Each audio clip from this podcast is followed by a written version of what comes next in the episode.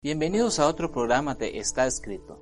Hoy vamos a estudiar el versículo que se encuentra en Salmos 43.5. Quédate hasta el final de este video, estoy seguro que será de gran bendición para tu vida espiritual. No te vayas, que ya empezamos.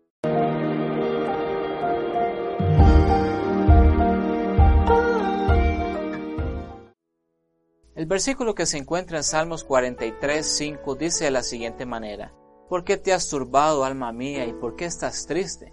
Esperan Dios, pues todavía de alabar a mi Salvador y mi Dios. Hoy, en medio de tanto caos y dolor a nuestro alrededor, nosotros los que creemos en Cristo sabemos que aunque el dolor o la enfermedad se pueda hacer presente en nuestras vidas, debemos tener claro lo que dice Romanos 8:35.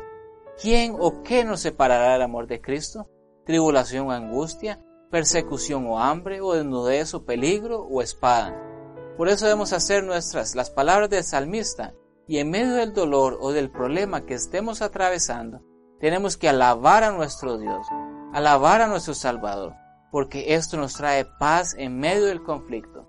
Recordemos las palabras de Jesús en Juan 14, 27. La paz os dejo, mi paz os doy. Yo no os la doy como el mundo la da. No se turbe vuestro corazón, ni tenga miedo. Eso es nuestro Salvador. Esperad en Dios, confiad en Él y en sus promesas. El verdadero cristiano vive feliz cualquiera sea su situación. En el libro de Pedro podemos ver algo que va en contra de muchas filosofías actuales de lo que significa ser un seguidor de Cristo.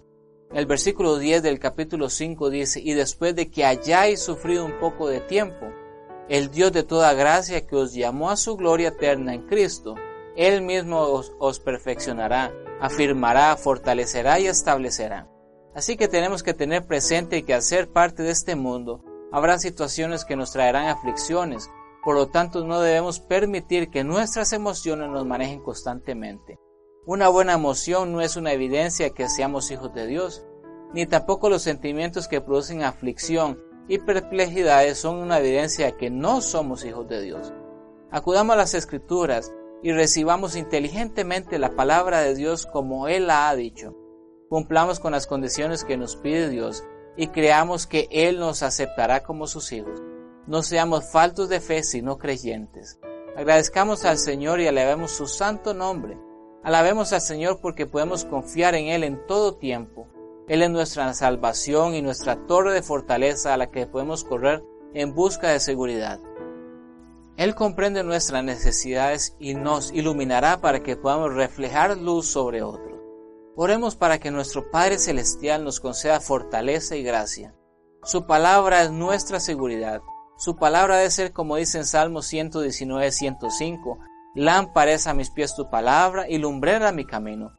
Confiemos en el Señor, mantengamos la vista fija en Jesús.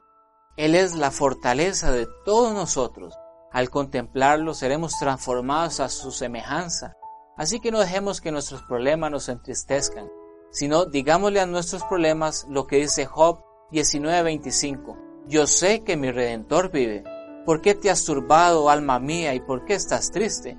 Espera Dios, pues todavía de alabar a mi Salvador y a mi Dios. Si te ha gustado este video, te invito a que te suscribas a nuestro canal que actives la campana de notificaciones y le des un fuerte like para que este video pueda llegar a más personas y así se pueda esparcir la palabra de Dios. Déjanos tus comentarios o a nuestro correo que aparece en la descripción.